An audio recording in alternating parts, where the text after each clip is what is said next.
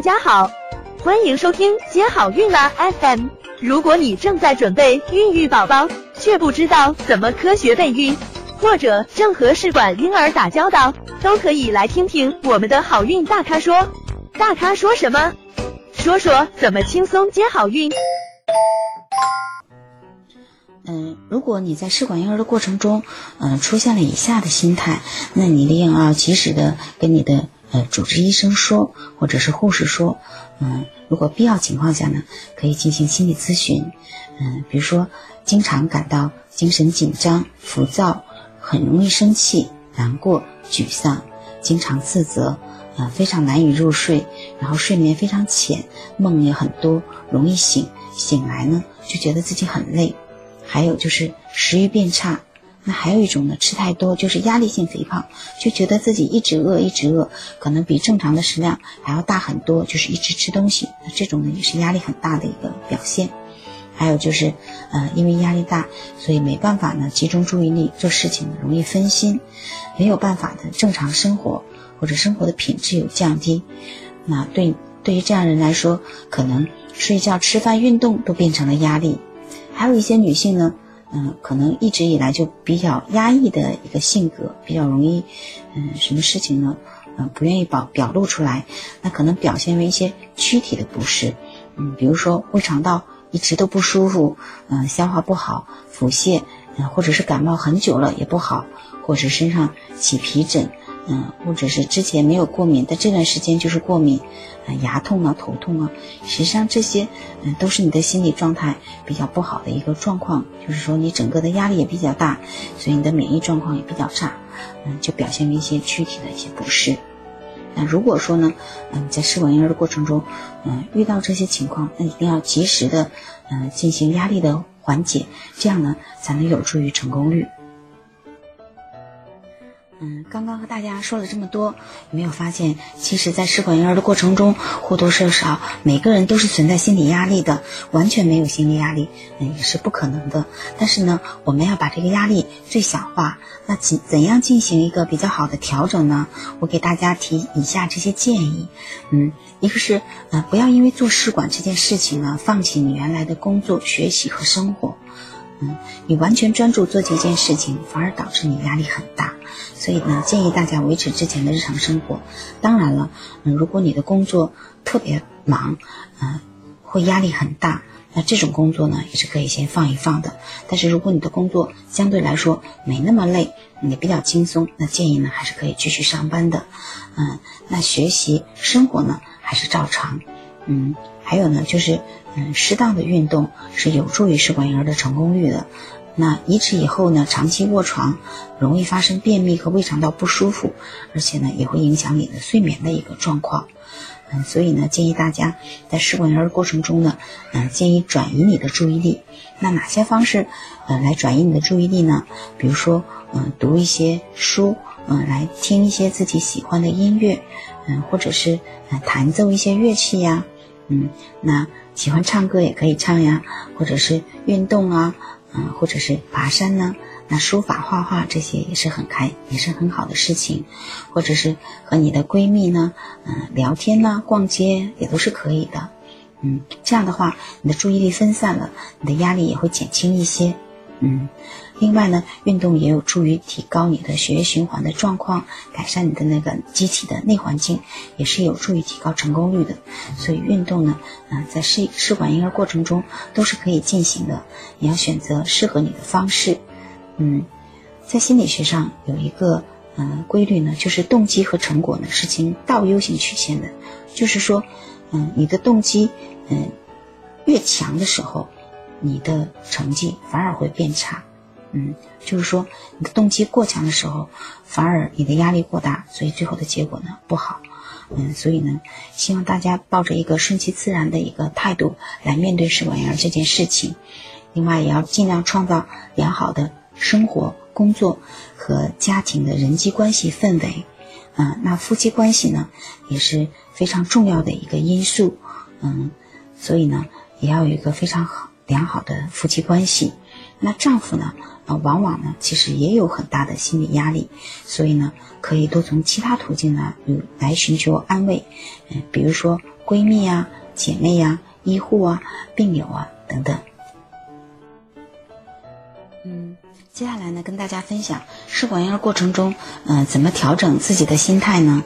嗯，首先呢要通过塑造自信呢来消除自卑心理和自我否定，不要觉得。嗯，自己就是比别人差，嗯，心里不要想，一定要充满自信。那自信呢，会让你离成功更进一步。嗯，其次呢，就是要学会自己自我接纳。嗯，这种自我接纳呢，能帮助你更好的自我痊愈。自我接纳是什么？你要接受你现在的状况。比如说，哦，我卵巢功能不好，但是呢，我也通可以通过饮食运动调整，嗯，来提高卵子的质量。虽然说我提高卵子的数量。很难，但是我提高我的质量是有机会的。嗯，我可以通过运动改善我子宫内膜的容受性。虽然说我有宫腔黏连，呃，子宫内膜也薄，但是我可以通过我的状况调整它，呃，它在内膜容受性方面可能会有改善。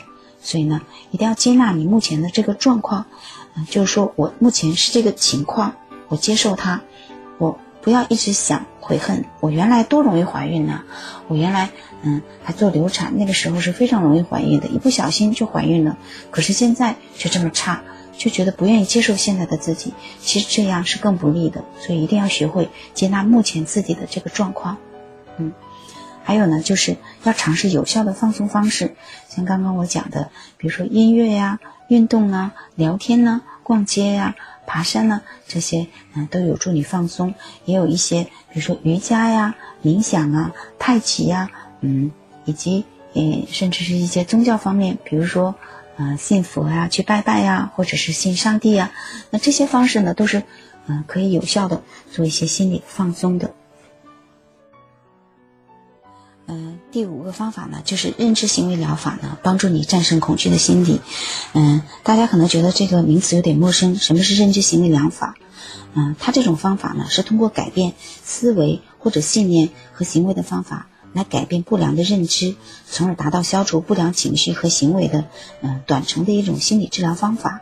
嗯嗯，在认知行为这个治疗中呢，嗯，有一些嗯技术方法，啊，大家可以先适当的了解一下。虽然说有些要在嗯心理咨询师的指导下进行，其实呢，嗯，心理学就是生活，大家呢也可以做自己的心理咨询师。嗯，首先呢，你要明白，你有一些方法呢，有些认知呢是错误的。比如说你主观臆想，有些可能只是你自己想的，你某些方面很糟糕。嗯，其实不是这样子的。还有就是一叶障目，就是你只是看到了一个方面，比如说，嗯，你卵巢功能不好，但是你看不到你子宫内膜的容受性非常好。还有呢，就是乱贴标签，就是消极片面的把自己，嗯，贴上一个标签，觉得。我就是状况不好，我就是怀不上，嗯，还有呢，就是非此即彼的绝对思想，认为，哎呀，我没有达到我这个预期的目标，比如说我没有成功的怀孕，就是个失败者，就一切都完了。其实不是那样的，嗯，就像之前我有看过一个桃子妈妈，她在微信上分享了文章，文章非常非常的好，她做了好几次的试管都失败了，但是呢，嗯，她能从。我一开始没有一个好的胚胎，到后面我的胚胎好了，他觉得哦，我进步了。虽然我没有成功，但是我进步了。然后后面呢，又到，哦，我这次生化了，那说明我至少我还差一点点嘛，我差一点点就到成功了。我这次有生化，比上次也是有进步了。所以当他后面一次的时候，嗯，他就成功的怀孕了，也毕业了。那所以呢，真的是。嗯，不能是要有绝对的思想，什么绝对的不好，完全绝对化的思想，不要有。每件事情都是嗯有利有弊的，不要只看到事物的不好的方面，也要看到事物的好的方面。嗯，还有一种技巧呢，就是检验假设。嗯，有的人认为啊，我这次做试管如果没有怀孕，我老公肯定就跟我离婚了，我婆婆也不会再理我了，我同事肯定也都会看不起我。其实这只是你的这种假设而已，而不是实际发生的事情。嗯，你不要抱着一个悲观的心态来做一些假设，让你的情绪更处于一种更不好的心态中，这样就成了一个恶性的循环。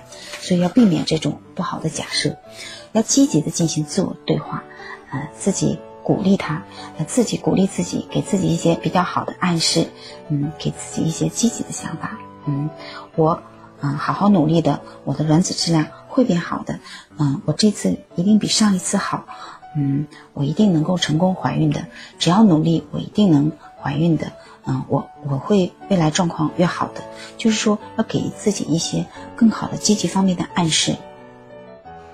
嗯还有一种技巧就是让焦虑症状在顺其自然中得到缓解。嗯，有没有发现其实嗯还是有很多的人在这个疗程中是有焦虑的，嗯，总是担心自己的状况不好，总是处于一种焦躁不安的一个状态。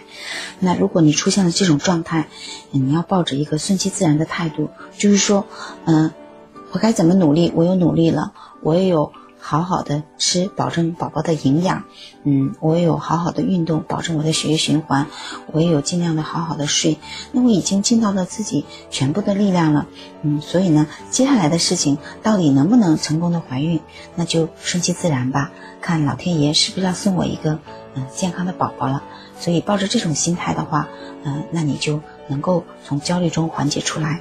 嗯，还有一种，嗯，运用潜意识的力量让自己强大，也就是，嗯，刚刚我讲的，要用一些心理暗示的方法，嗯，多鼓励自己，自己鼓励自己，嗯，抱着一些积极的态度，这样呢，你才能越来越强大。